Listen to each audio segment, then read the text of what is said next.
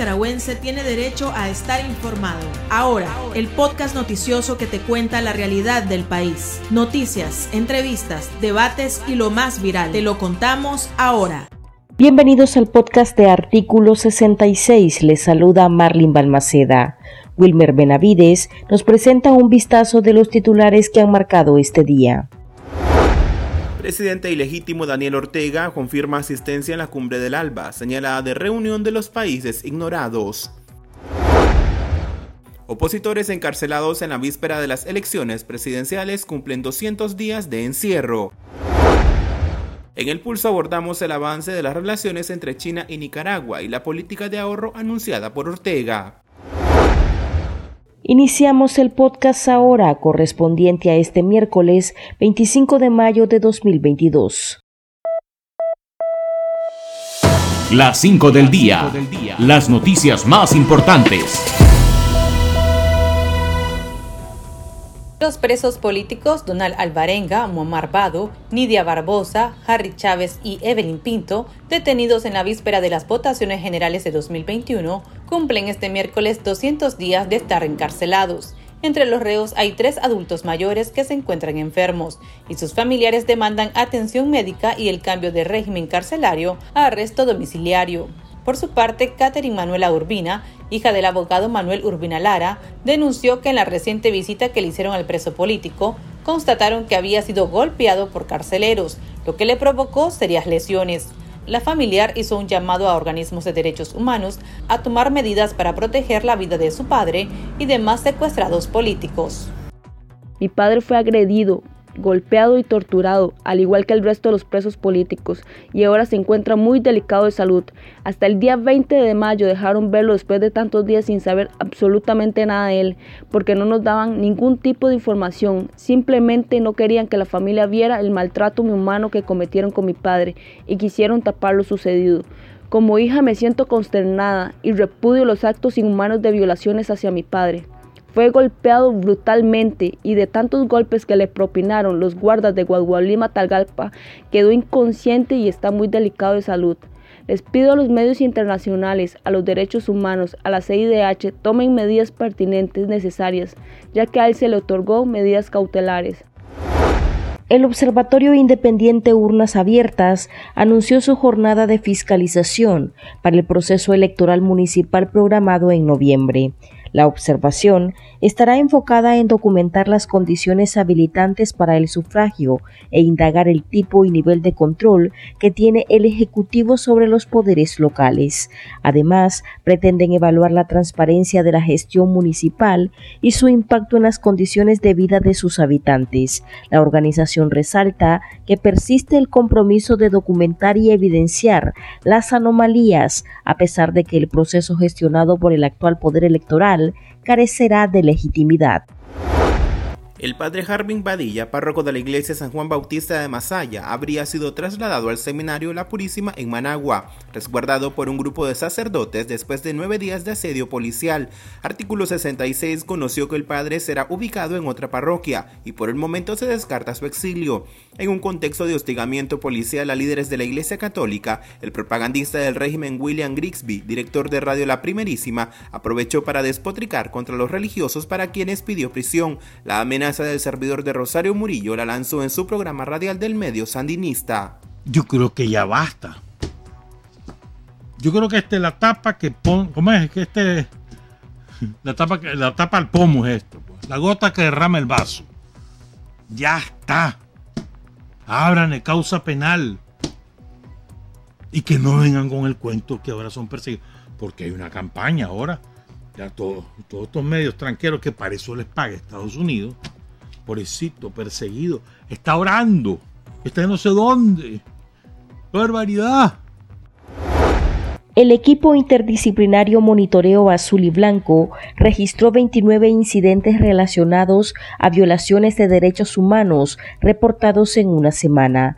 De acuerdo al observatorio, entre el lunes 16 al domingo 22 de mayo se registró una escalada represiva contra la Iglesia Católica que ha consistido en asedio y amenazas en contra de los sacerdotes Harbin Padilla y Monseñor Rolando Álvarez, así como el cierre del canal católico. Entre los incidentes reportados se encuentran retenciones, tratos crueles y torturas, allanamiento, la muerte de comunitarios indígenas y la detención del opositor Yubran Suazo. El presidente ilegítimo Daniel Ortega participará este viernes 27 de mayo en la cumbre del ALBA, que se desarrollará en La Habana, Cuba. La vocera del régimen, Rosario Murillo, confirmó que Ortega estará presente en la improvisada reunión convocada por Venezuela, Cuba y Nicaragua, países que podrían no ser invitados a la cumbre de las Américas por no respetar la democracia. En la cumbre de jefes de Estado y de Gobierno de la Alianza Bolivariana para los Pueblos de Nuestra América, ALBA, se analizará la situación política regional y se compartirán estrategias comunes según el foro. La reunión en La Habana se adelantó en medio del rechazo de Estados Unidos de invitar a los dictadores a la Cumbre de las Américas, que se realizará en junio en Los Ángeles. El pulso. Le medimos el ritmo a la realidad.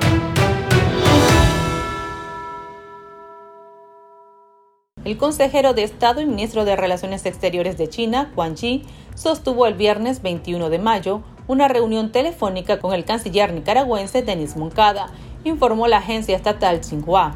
El funcionario chino expresó que están a la expectativa de que ambos países aceleren las negociaciones y la firma de un acuerdo de cosecha temprana, y con base a ello inicien la negociación de un tratado de libre comercio entre los dos países. También destacó que China apoya el establecimiento de institutos Confucio en universidades nicaragüenses y la promoción de los intercambios locales. De acuerdo a la agencia, Moncada dijo que Nicaragua está lista para apoyar y unirse a la Iniciativa para el Desarrollo Global y a la Iniciativa para la Seguridad Global impulsada por China. La administración de Ortega restableció las relaciones con Pekín en diciembre pasado, al tiempo que rompía abruptamente sus relaciones con Taiwán. A la fecha, ambos países han firmado cuatro convenios, incluida la exoneración mutua de visas. La nación asiática también ha mostrado interés en invertir más de 500 millones de dólares en energía renovable y en la importación de carros eléctricos. Conversamos al respecto con el economista y abogado Marco Aurelio Peña.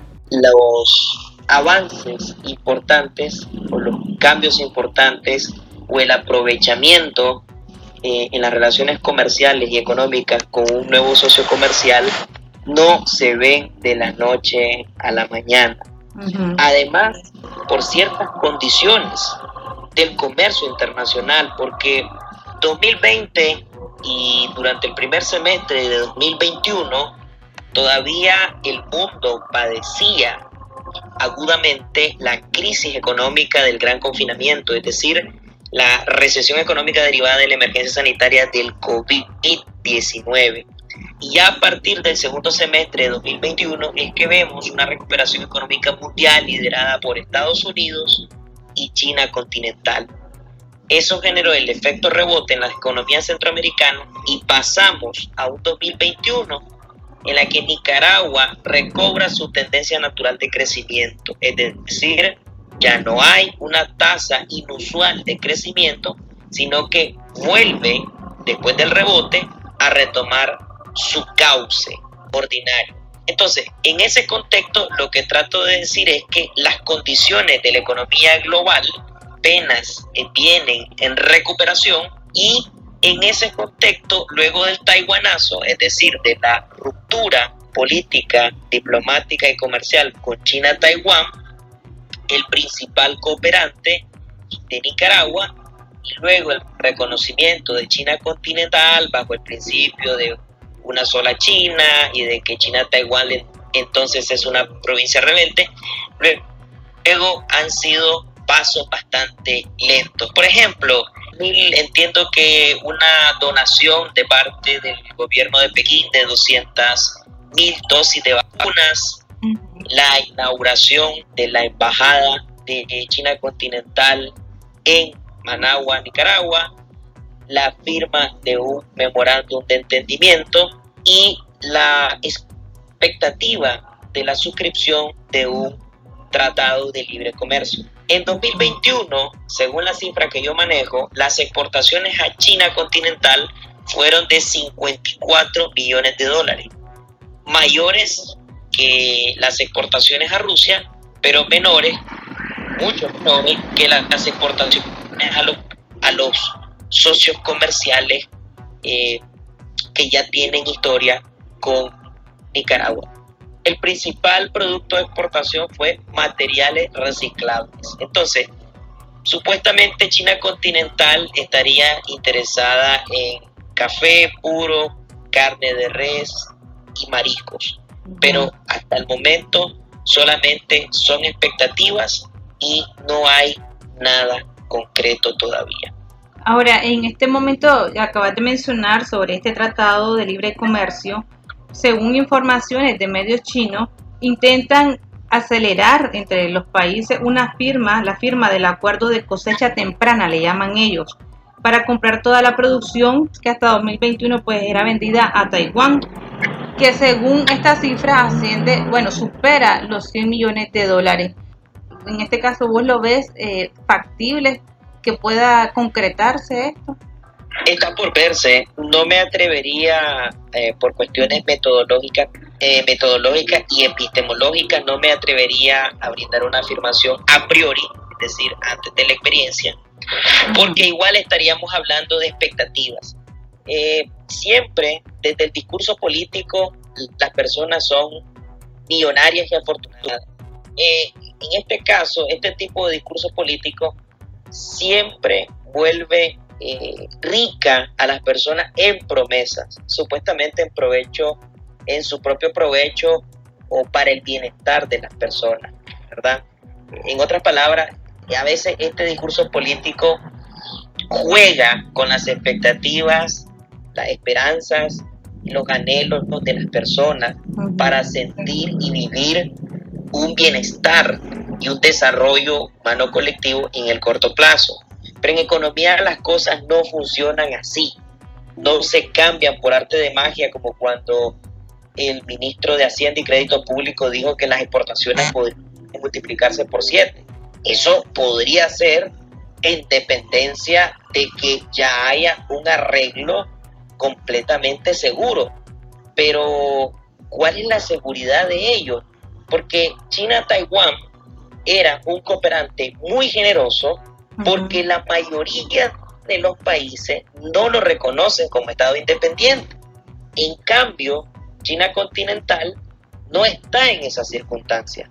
Más bien es la economía que compite eh, con Estados Unidos por el, por el liderazgo en el terreno económico a nivel global y ya es un gran socio comercial de muchos países suramericanos y ya es también un socio comercial de países como El Salvador y Costa Rica y ya restableció también relaciones políticas y diplomáticas con Panamá. Entonces, las circunstancias de China continental son otras.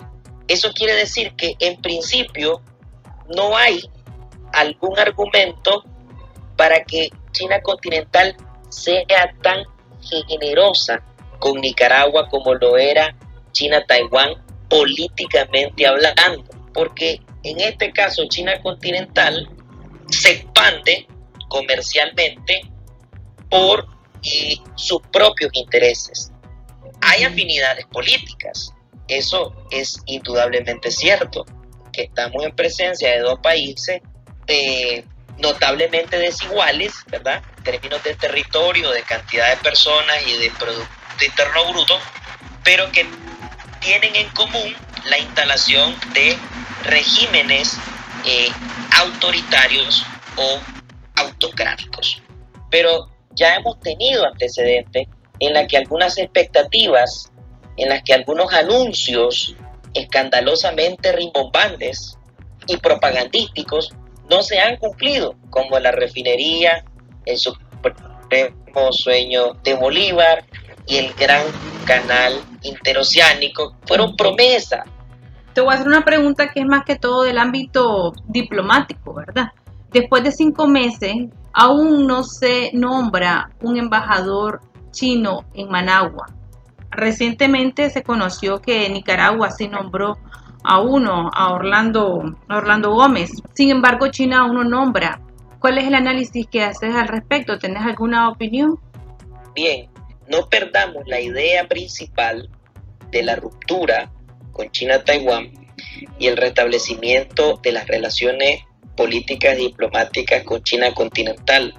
La idea central es que se trata de una decisión estratégica para la conservación del poder para la continuidad en el poder político y estatal independientemente de los medios, a como sea y valiéndose de lo que sea. Entonces, esa es la estrategia en el, en el viraje. Y obviamente China continental mostró, junto con Rusia, ha mostrado afinidad con Venezuela. Tanto Venezuela, Nicaragua y Cuba ya sabemos cuáles son sus problemas, ¿verdad? A nivel regional, cuáles son sus características como regímenes autoritarios altamente problemáticos. Sin embargo, Nicaragua para China continental, desde el punto de vista del comercio internacional, es un, país muy pequeño.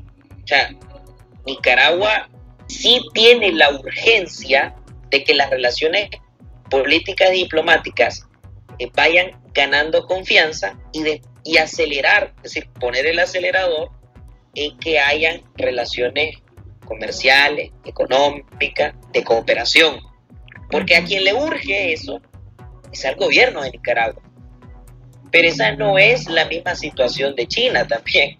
Para China, Nicaragua es un país pequeño que sería o pasaría a formar parte de un socio comercial más en la región.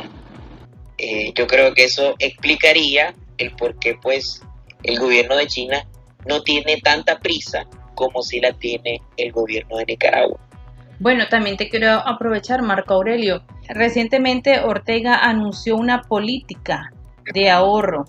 Él manifestaba que esto es debido a los altos costos, por ejemplo, en este caso del petróleo, a consecuencia del conflicto en Rusia-Ucrania, que él pues se lo achacó a políticas expansionistas, dijo él, de países desarrollados.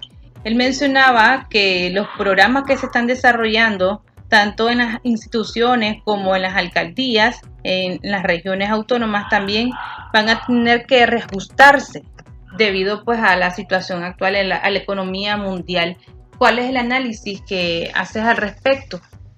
Bueno, de que se está, ellos ah, están sintiendo los efectos de las sanciones, están sintiendo los efectos todavía, la histéresis la histéresis, es decir, los efectos prolongados en el tiempo, a pesar de que ya la causa se haya menguado o desaparecido de una crisis, en este caso, la histéresis de la emergencia sanitaria del COVID-19.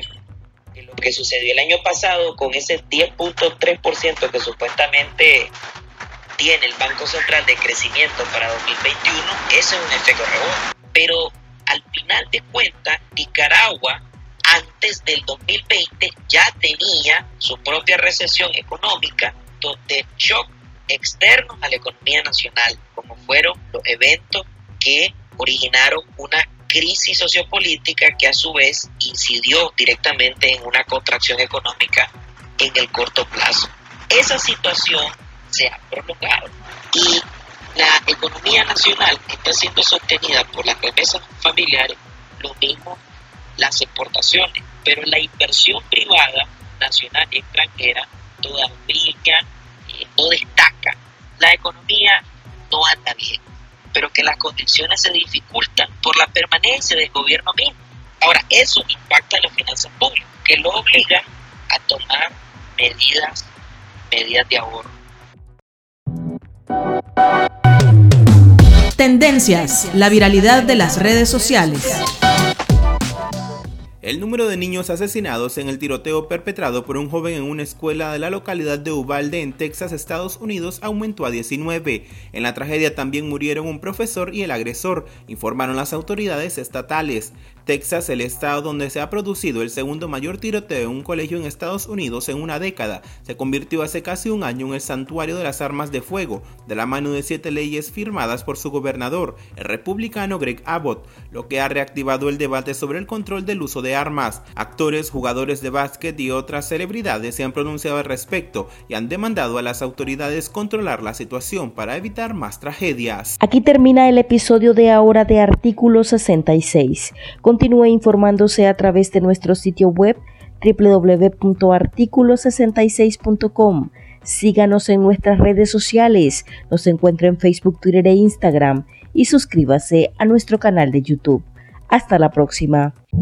La información veraz y de primera mano está ahora. No te perdás el podcast noticioso que te cuenta la realidad del país. Compartí y pasa la voz.